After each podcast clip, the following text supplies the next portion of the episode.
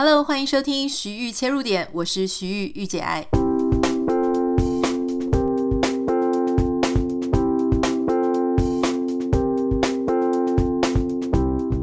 Hello，欢迎收听今天的节目。今天要跟大家分享的是一个我觉得非常好看的音乐剧跟芭蕾舞剧哦。那最近因为我在弹钢琴，大家如果有 follow 我的这个 Instagram 账号的话，可能有看到我最近在弹一首这个曲子呢，非常的可爱。好的很轻快。那我自己弹的时候，我会觉得心情非常的好。当时我就是在看这个音乐剧的时候，哎，对这一段落觉得非常着迷，所以我就找了谱来练。这一段呢，其实就是叫做《唐梅仙子之舞》啊，唐梅仙子，她是一个像小仙女一样的人物。如果你没有 follow 我的 Instagram，或者你还没有看到的话呢，我在这里播一点点。那我当然是还是有一些瑕疵，而且空间会有一些回音哦。不过我想大家可以稍微听听看，就知道我在讲哪一首。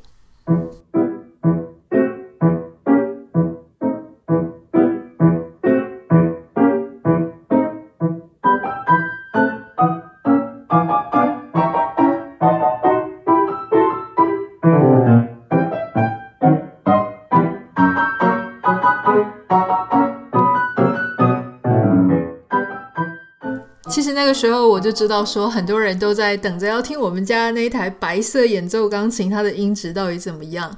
我这样子录，因为我并没有用麦克风嘛，所以我还是觉得收音效果没有那么好，没有办法把它真正很漂亮的声音收起来。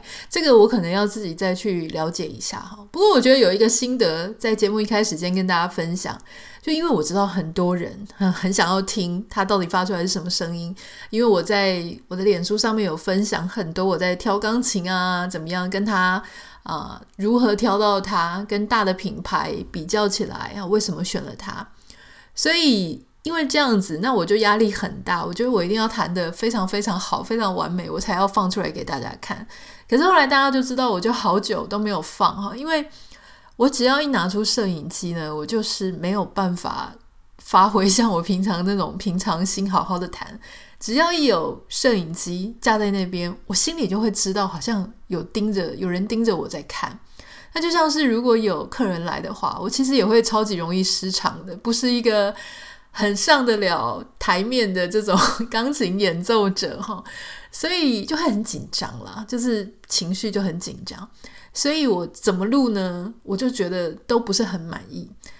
我还甚至一度想说，那我要不要穿上布偶装，就把头整个罩起来，这样我就会觉得很安全。我躲在这个布偶装大娃娃头的里面。我甚至看到一个恐龙装，我超想买的。结果后来发现，大部分的布偶装那个手都没办法伸出来。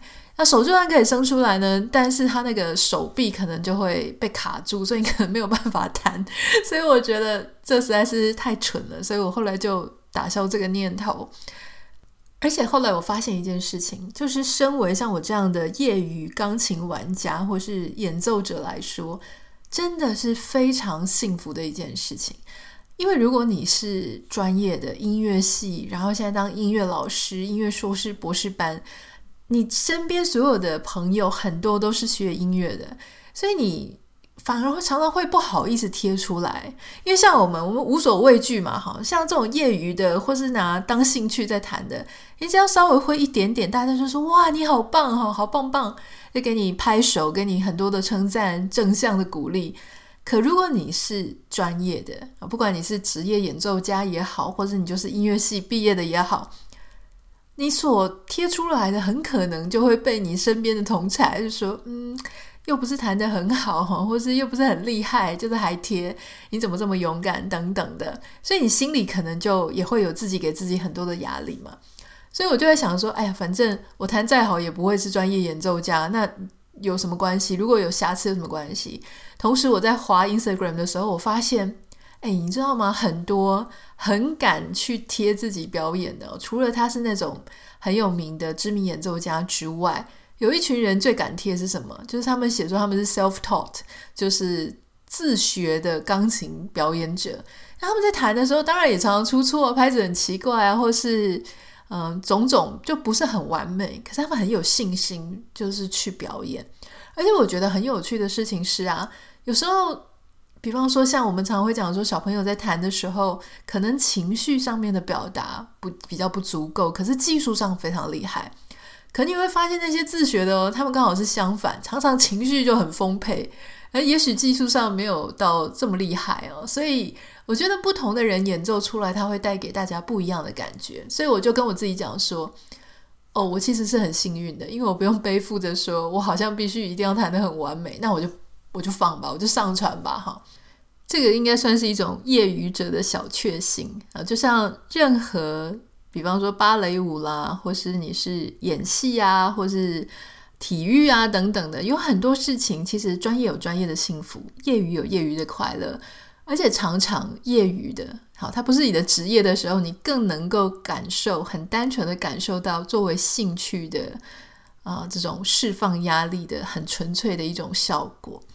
那就是因为我其实，在弹这首的时候呢，我真的内心会充满了非常愉悦的感觉，我感觉就是好像就跟那个音符在跳跃一样，就觉得非常的开心。所以我今天想要跟大家分享，待会儿你点开节目简介栏，我会把就是整段我在看纽约城市交响啊，纽约城市芭蕾舞团，讲成交响乐团啊。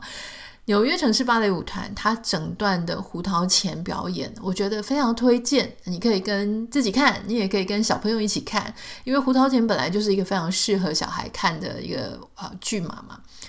那当然，我也会提到，就是另外我也会非常推荐有另外一位俄罗斯的芭蕾舞者，他在诠释啊唐梅仙子的时候，我觉得他的表演，他的舞蹈。我更更加的喜欢，那这个连接我也会一一起放在节目简介栏里面哈。那讲到胡桃钳呢，就是 Nutcracker 嘛。胡桃钳另外有一个翻译，我是从来没有听过，但是我在查资料的时候发现，原来它有另外一个翻译叫做胡桃夹子。这个是在一百多年前的一个圣诞节平安夜哈。那这个剧情呢，其实是跟圣诞节有关。在一个叫做日耳曼的小镇上面呢，其中有一位叫做斯塔尔鲍姆的博士，他们家中呢举行了圣诞节的庆祝晚会。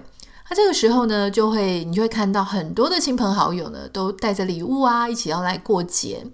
他们家有两个孩子，一个叫做克拉拉，一个叫弗里兹。那他们就非常非常的开心，可以跟朋友见面，而且呢，在现场有一棵非常漂亮的圣诞树。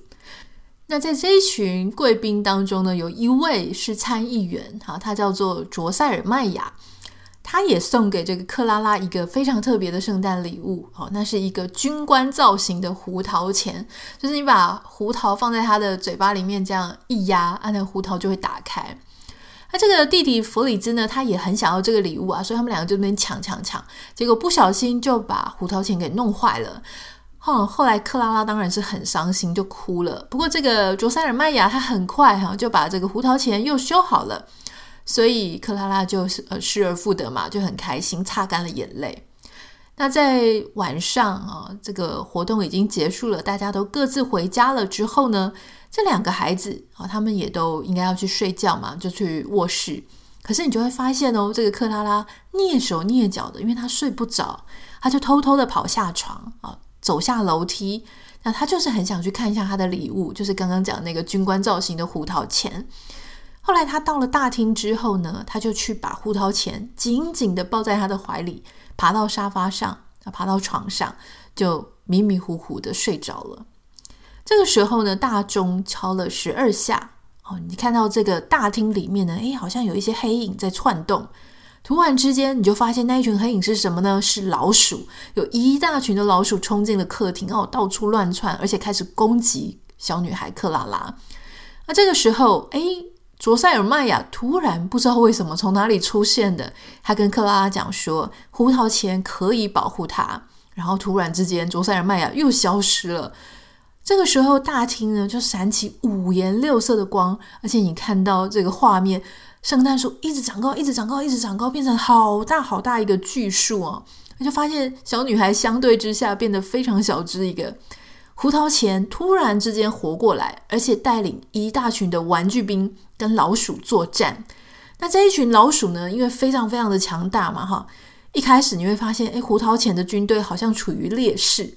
后来克拉拉捡起一把剑，冲向这个老鼠们的老鼠王，给他致命一击啊！最后终于就战胜了老鼠。那当然，胡桃钳他也受了重伤嘛，哈。后来呢？哎，突然之间奇迹出现了，胡桃钳居然康复了，变成一个很英俊的王子。哦，这个英俊王子，如果你看音乐剧的话，你会发现他是刚刚那些客人里面哦，其中有一位男生就是他跟克拉拉感觉像青梅竹马，两情小两口两情相悦的感觉。那这个胡桃钳他就变成了那个男生，一个英俊的王子。那这个王子呢，他后来就把克拉拉带到糖果王国啊。这个糖果王国呢，要去之前，你要先穿越一群这个树林。这个树林因为是冬天的关系呢，所以被白雪都覆盖住了。啊，这个树林里面呢，不是只有树而已哦，有非常多非常多可爱的小仙女们哈，小天使们。那你就会看到画面上非常可爱，大家都在跳着舞。这个时候呢，也就是唐梅仙子她会出来。那这个王子跟克拉拉呢，他们就会呃一起开始就做一些跳舞的一些舞码。那这边有非常非常多很好听、超级好听的啊，包含这个芦笛舞曲，包含花之圆舞曲。像我超级喜欢花之圆舞曲的，我觉得它听起来也是超级开心。我记得很久很久以前，手机还是。不能上网的时候呢，我的手机铃声就是《花之圆舞曲》哦。所以在看这一部这个胡桃钳音乐剧的时候，我是整个觉得视觉和我的听觉都非常的享受。那当然，这个里面有很多异国的元素了，就是它有放异国的元素里面，比方说像西班牙，然后啊华人啊、阿拉伯人啊等等的一些啊描述。但蛮有趣的事情是，虽然它比方说有。华人的这种舞蹈啊，他有把华人、东方人、亚洲人放进去，可是，在表演的却是白人，就是白人演亚洲人。那后来我就发现，原来在这种大的芭蕾舞团里面，你要有亚裔人士，甚至要有华人，这是不是很简单的事情哦？比方说，像我记得在二零二二年的一个报道上面就有讲到说，纽约的城市芭蕾舞团，他们七十四年来。唯一只有一个华裔的舞者，好，那如果说是亚裔的话呢，有四位哈。那一位唯一的华裔舞者叫做陈正威啊，三十岁。我觉得这件事情很不容易啊。就说像我们前一阵子也有讨论到奥斯卡就是族裔的问题，原来在芭蕾舞团里面，其实这件事情也是非常困难哈。好，那我们刚刚有提到，就是说，呃，这个是胡桃钳的故事嘛。那我们在想说，当时我在看这个啊、唐、梅仙子的舞蹈的这个段落，还有整个胡桃钳的这个音乐剧舞芭蕾舞剧的时候，我一直讲音乐剧，但因为它是有结合芭蕾舞剧了哈，它会让我想到什么呢？我觉得很可爱的事情是，以前我从来没有想到的。不管你是看什么样的，像彼得潘的小仙女啊，或者说像唐梅仙子这种 fairy，就是小仙子啊。那种有翅膀的啦，或者是动作很快速、很灵巧、飞来飞去的那种感觉的，我以前没有这种想象。可是自从有了院子之后，家里有院子，呃，种了很多花，有看到鸟、很多昆虫之后呢，我突然之间发现，我在看唐梅仙子的舞蹈的时候，你会觉得很像，她的动作非常的像在模仿昆虫。我觉得这个。也还蛮合理的，因为所谓的仙女仙子这个事情本来不存在嘛。那大家如果说要去想说这些仙子仙女常常会出现在哪里，当然出现在森林或是有花的地方，然后它又会飞，呃，飞又不会飞得很远，它就是在原地这样子振翅的那种感觉。其实它就是昆虫的啊样子。那因为我们家现在常常会有昆虫在院子里面，所以你就发现说，诶，特别是如果。大家有看，我待会给大家连结哦，就是那个俄国的舞蹈家，他在揣摩唐梅仙子的时候，哈，这个舞蹈家叫做尼娜卡普佐瓦，是一个据说也是蛮知名的俄国的芭蕾舞家。他在揣摩唐梅仙子的时候，你会发现他的手啊、脚啊，哈，我很喜欢他的。揣摩原因是因为第一个他脸就笑笑的，看起来真的很开心，很灵巧。然后他的手跟脚那种骚动的这种频率，哈，就是因为他们会动来动去，动来动去，让他显得非常灵活、非常可爱的那种感觉。他的那个骚动的频率，我觉得跟昆虫是真的很像。所以，如果你有好奇，我在讲这个尼娜卡普佐瓦哈，就说他为什么我会觉得让我想起昆虫呢？你可以点一下今天的连接，然后对比另外一段，就是整段胡桃钳芭蕾舞剧的这个纽约城市舞团的，你可以比较一下两边的唐梅仙子他们在跳的时候，我觉得是很不一样的。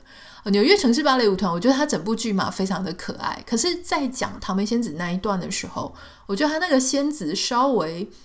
没那么开心一点，少了一点很快乐、很灵巧、很机灵的那种感觉，哈，就是少了一点点。那当然，大家可以比较，欢迎你可以私信跟我分享哦。你看完了之后呢，哎，你觉得你有什么样的感觉？欢迎你可以私信到我的 Instagram 账号 Anita 点 Writer A N I T A 点 W R I T E R，也拜托大家帮我们在 Apple Podcast 跟 Spotify 上面按下五颗星跟留言哈。啊，希望大家可以给我一些正向的鼓励。那我们就下个礼拜见喽，拜拜。